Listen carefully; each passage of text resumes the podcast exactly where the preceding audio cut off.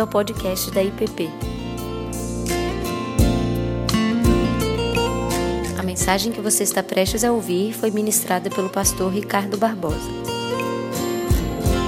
Bom, essa é a penúltima, a terceira, de, quarto, de quatro meditações que temos feito sobre a pessoa e a obra do Espírito Santo a importância de redescobrirmos a pessoa e a obra do Espírito Santo hoje. E como eu tenho dito nos últimos meses, um desejo, um anseio profundo tem despertado em mim, não só para compreender, mas para entrar no mundo para dentro do qual o Espírito Santo quer me conduzir e conduzir a todos nós. Esse é um tema que interessa a nós hoje mais do que talvez tenha despertado em, em muitos momentos na vida. Talvez diante de tudo que temos passado e tudo aquilo que temos vivido. E o texto para hoje encontra-se no Evangelho de João, no capítulo 1, os versos 19 a 34. João, capítulo 1, os versos 29, ah, perdão, versos 19 a 34. Diz assim a palavra do Senhor. Este foi o testemunho de João quando os judeus lhe enviaram de Jerusalém sacerdotes e levitas para lhe perguntarem: Quem és tu? Ele confessou e não negou, confessou: Eu não sou Cristo. Então lhe perguntaram: quem és, pois? És tu Elias? Ele disse: Não sou. És tu o profeta? Respondeu: Não. Disseram-lhe, pois, declara-nos quem és, para que demos resposta àqueles que nos enviaram. Que dizes a respeito de ti mesmo? Então ele respondeu: Eu sou a voz do que clama no deserto. Endireitai o caminho do Senhor, como disse o profeta Isaías. Ora, os que haviam sido enviados eram de entre os fariseus e perguntaram-lhe: Então, por que batizas, se não és o Cristo, nem Elias, nem o profeta? Respondeu-lhes João: Eu batizo com água. Mas no meio de vós está quem vós não conheceis, o qual vem após mim, do qual não sou digno de desatar-lhe as correias das sandálias. Essas coisas se passaram em Betânia, do outro lado do Jordão, onde João estava batizando. No dia seguinte, João viu João a Jesus, que vinha para ele e disse: Eis o Cordeiro de Deus que tira o pecado do mundo. É este a favor de quem eu disse: Após mim vem um varão que tem a primazia, porque já existia antes de mim. Eu mesmo não o conhecia, mas a fim de que ele fosse manifestado a Israel, vim, por isso, batizando com água. E João testemunhou, dizendo: Viu o Espírito descer do céu como pomba e pousar sobre ele. Eu não o conhecia Aquele, porém, que me enviou a batizar com água, me disse: Aquele sobre quem vires descer e pousar o Espírito, esse é o que batiza com o Espírito Santo. Pois eu de fato vi e tenho testificado que ele é o Filho de Deus. Essa é a palavra do Senhor e que o Espírito Santo nos conduza nessa meditação. Amém. João Batista, ele é o último de uma longa lista de profetas. Eliseu, antes dele Elias, Jeremias, Isaías, Oséias, Amós, Malaquias e finalmente João. Todos os profetas que vieram antes de João anunciaram o Messias que haveria de vir. João é o profeta que anuncia que ele já veio. Ele teve o privilégio de ser o primeiro ser humano a anunciar a chegada do Filho de Deus. Fantástico, não? Os fariseus então enviam uma comissão para investigar quem é João Batista.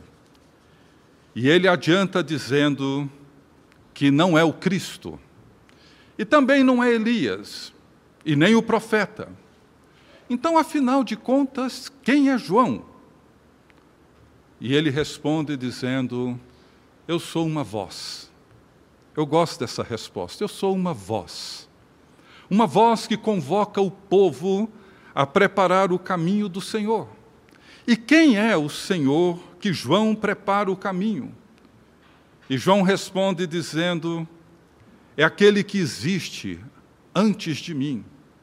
E embora João fosse alguns meses mais velho que Jesus, ele reconhece que Jesus é antes dele.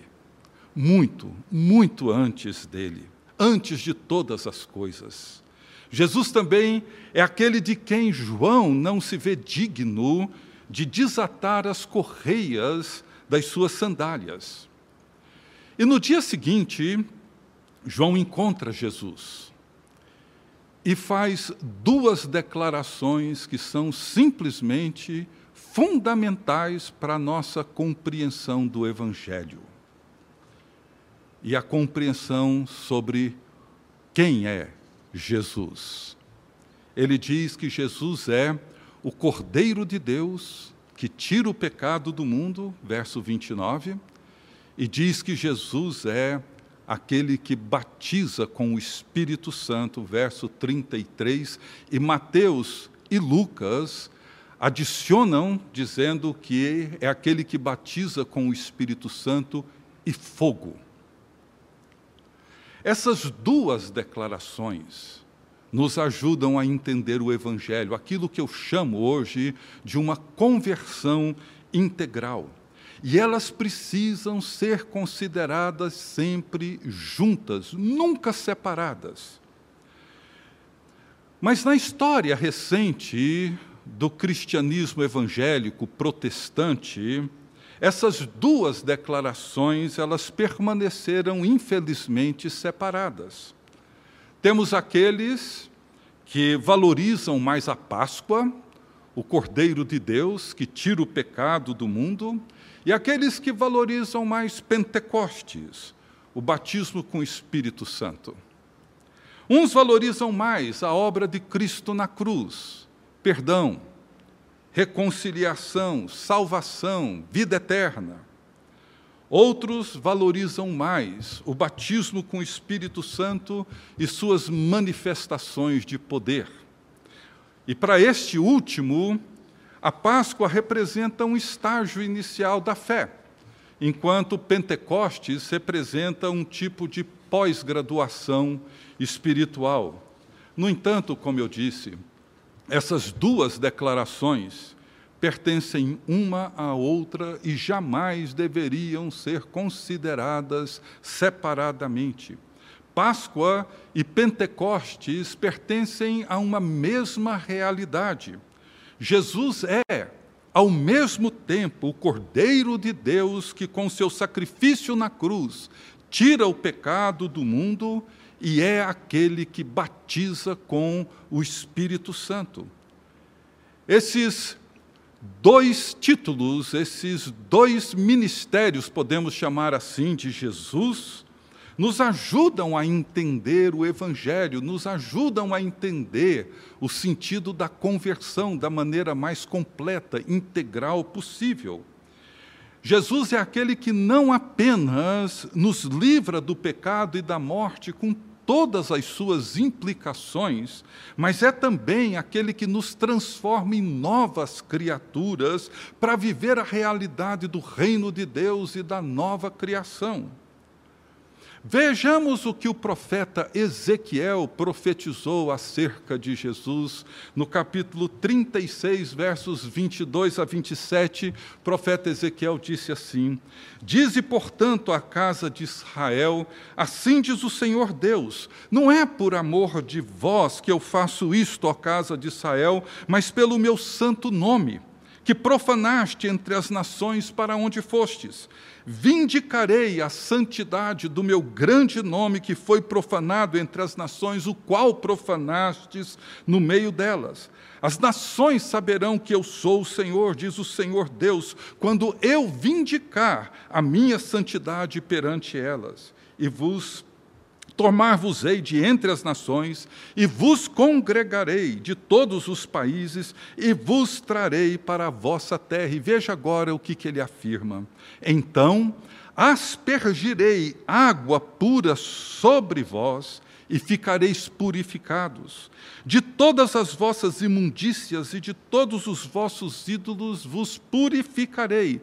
Dar-vos-ei coração novo, e porei dentro de vós espírito novo. Tirarei de vós o coração de pedra e vos darei coração de carne. Porei dentro de vós o meu espírito e farei que andeis nos meus estatutos e guardeis os meus juízos e os observeis. Vejam como que Páscoa e Pentecostes, como o ministério do Cordeiro de Deus que tira o pecado do mundo, que nos purifica, que nos salva, que nos perdoa, e o ministério do Espírito Santo que nos dá o poder, os meios, as condições de viver em obediência aos estatutos, à palavra, aos mandamentos do Senhor, ambos estão na mesma promessa. O profeta Joel também profetizou acerca desses eventos e ele é citado, inclusive, por Pedro no sermão de Pedro no dia de Pentecostes. E o profeta Joel, no capítulo 2, ele diz assim: E acontecerá depois que derramarei meu, meu espírito sobre toda a carne, vossos filhos e vossas filhas profetizarão, vossos velhos sonharão, os vossos jovens terão visões, até sobre os servos e sobre as servas derramarei o meu espírito naqueles dias, mostrarei prodígios no céu e na terra, sangue, fogo e coluna de fumaça, o sol se converterá em trevas e a lua em sangue, antes que venha o grande e terrível dia do Senhor, e acontecerá que todo aquele que invocar o nome do Senhor será salvo, porque no Monte Sião e em Jerusalém estarão os que forem salvos, como o Senhor prometeu, e entre os, entre os sobreviventes, aqueles que o Senhor chamar. E no livro de Atos dos Apóstolos, que eu tenho lido e relido durante esse período, encontramos tudo aquilo que o profeta Joel profetizou. O futuro começou em Jesus. Ele já começou.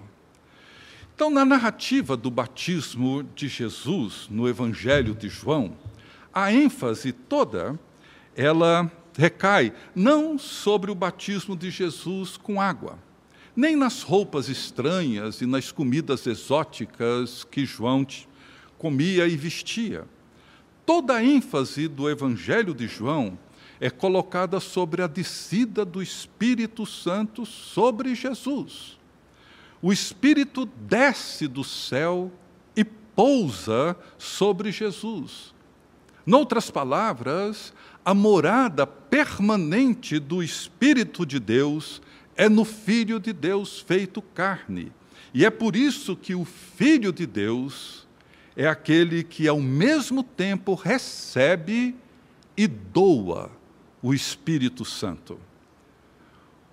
E o Espírito realiza em nós a mesma coisa que ele realizou primeiro em Jesus Cristo. Jesus é o primogênito, o primeiro fruto da nova criação. E aquilo que o Espírito realizou em Jesus, ele realiza agora em nós.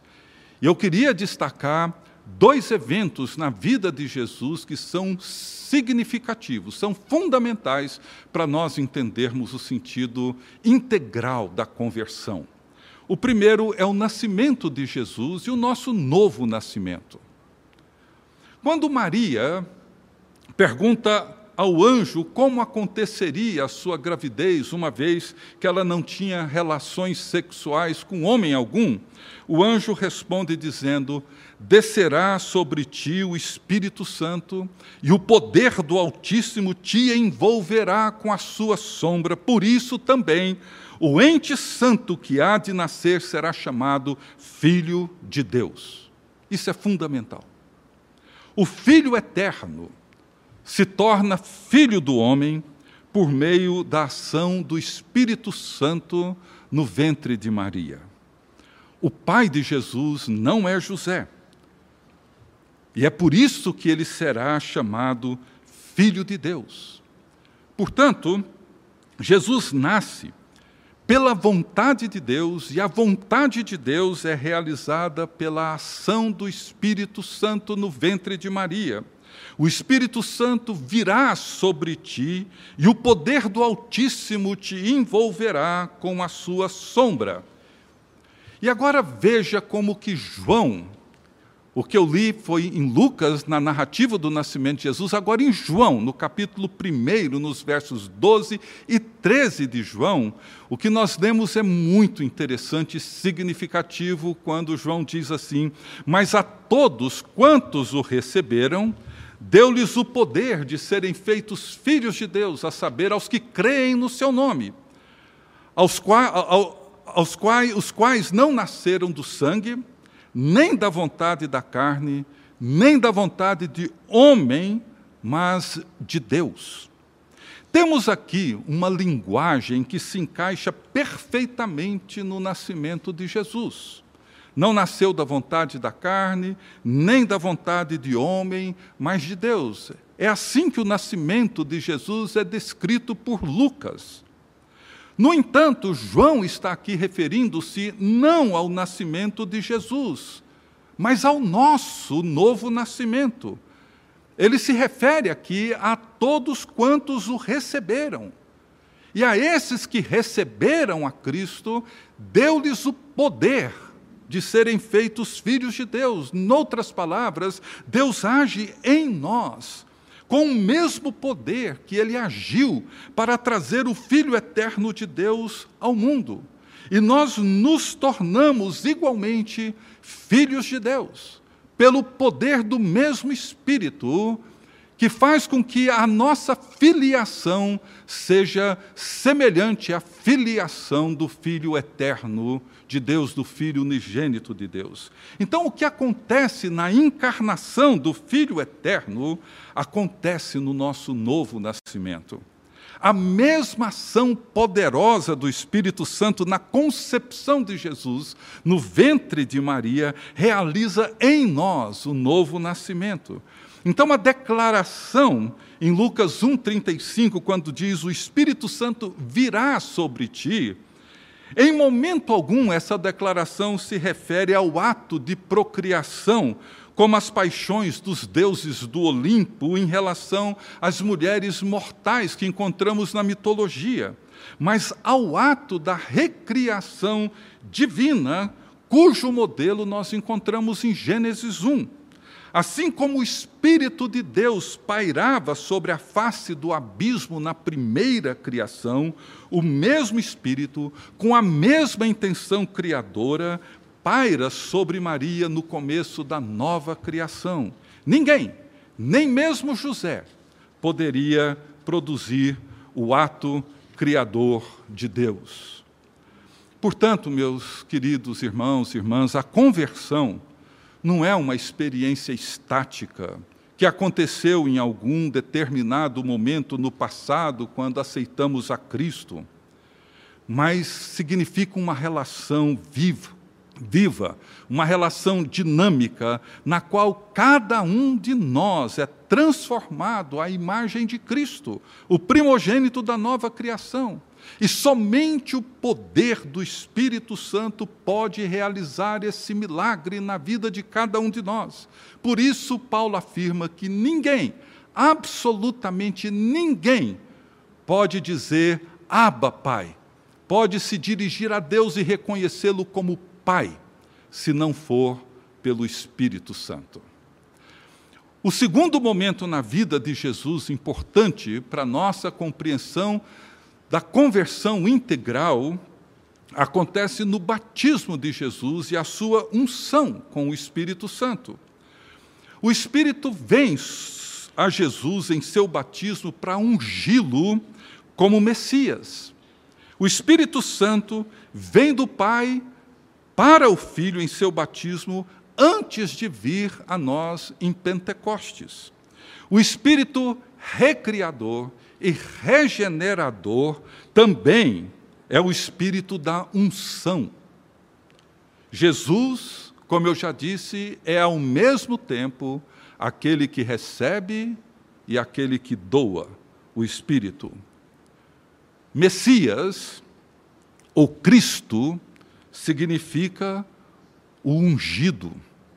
E no sermão de Jesus, na sinagoga de Nazaré, logo após o seu batismo, ele leu o profeta Isaías, onde está escrito o seguinte: O Espírito do Senhor está sobre mim, pelo que me ungiu para evangelizar os pobres, enviou-me para proclamar libertação aos cativos e restauração da vista aos cegos, para pôr em liberdade os oprimidos e apregoar o ano aceitável do Senhor. E, tendo fechado o livro, devolveu-o ao assistente e sentou-se.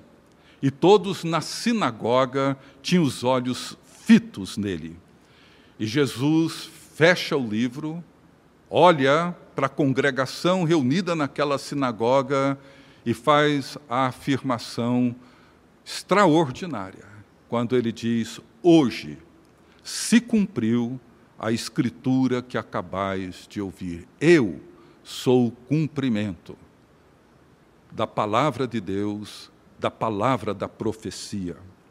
O Espírito Santo ungiu Jesus para a missão que Jesus tinha para realizar.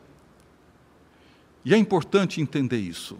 O poder presente no ministério de Jesus, nas suas palavras e nas suas ações, para evangelizar, para libertar, para curar e para realizar todos os prodígios e sinais que ele realizou, não foi porque ele era o Filho de Deus, mas foi porque ele foi ungido pelo Espírito Santo. Foi o poder do Espírito Santo que tornou possível todos os feitos de Jesus. Veja o que Jesus mesmo afirma em Mateus 12, 28. Ele diz assim: Se, porém, eu expulso demônios pelo Espírito de Deus, certamente é chegado o reino de Deus sobre vós. E também em Atos 10, 38, descreve que a unção do Espírito é a razão pela qual Jesus realiza a sua obra libertadora. Diz assim o texto bíblico: como Deus ungiu a Jesus de Nazaré com o Espírito Santo e com poder, o qual andou por toda parte fazendo bem, curando a todos os oprimidos do diabo, porque Deus era com ele. Então veja bem, essa mesma unção, ela foi derramada sobre os discípulos de Jesus em Pentecostes. Por isso que ele nos chama para seguir fazendo o mesmo que ele vinha fazendo, andando pelo mesmo caminho que ele andou, porque na sua, no seu caminho de volta para o Pai, ele iria então enviar o seu Espírito, ele é ascendido ao céu e ele envia o Espírito Santo. A plenitude do Espírito, tanto para Cristo quanto para nós, não é uma posse imediata, estática, não. É um relacionamento dinâmico, contínuo, onde o Espírito Santo nos enche de poder para sermos conformados à imagem de Jesus Cristo e realizar a mesma obra que ele realizou. Se hoje não evangelizamos como deveríamos evangelizar, se hoje não realizamos a obra de Jesus Cristo como deveríamos realizar, é porque esse aspecto que envolve a conversão integral, o Cordeiro de Deus que tira o pecado do mundo e o batismo com o Espírito Santo andam de forma, muitas vezes, sem sem estarem presentes de maneira integral na vida de cada um de nós. Jesus é quem batiza com o Espírito Santo. E o tempo aqui é um tempo presente e contínuo. E ele segue sustentando o batismo. Não acontece uma única vez, mas acontece sempre, todos os dias. É por isso que Paulo afirma, escrevendo a sua carta aos discípulos de Jesus da cidade de Éfeso: enchei-vos do Espírito. Jesus é aquele que recebe o Espírito e doa o Espírito aos seus discípulos, enchendo-os com a vida divina para que essa vida seja dinâmica e poderosa em palavras e em ações, e ele faz isso e fará isso até o final dos tempos. Jesus é o Cordeiro de Deus que tira o pecado do mundo, e Jesus é aquele que nos batiza com o Espírito Santo. Essas duas dimensões, esses dois aspectos, não podem jamais serem separados. Precisamos de ambos. Da mesma maneira como precisamos todos os dias e a todo momento clamar pelo Cordeiro de Deus que tira o pecado do mundo, para que Ele uma vez mais nos perdoe, nos reconcilie, nos limpe, nos purifique. Nós precisamos, da mesma maneira, orar todos os dias, todo o tempo, todas as horas, dizendo: Espírito do Trino Deus, vem sobre mim, vem sobre nós, quebranta-nos, transforma-nos, transborda-nos, consola-nos. Espírito do Trino Deus, vem, vem sobre mim, vem sobre nós. Amém. Você acabou de ouvir o podcast da IPP. Para saber mais, acesse nossa página em www.ippdf.com.br.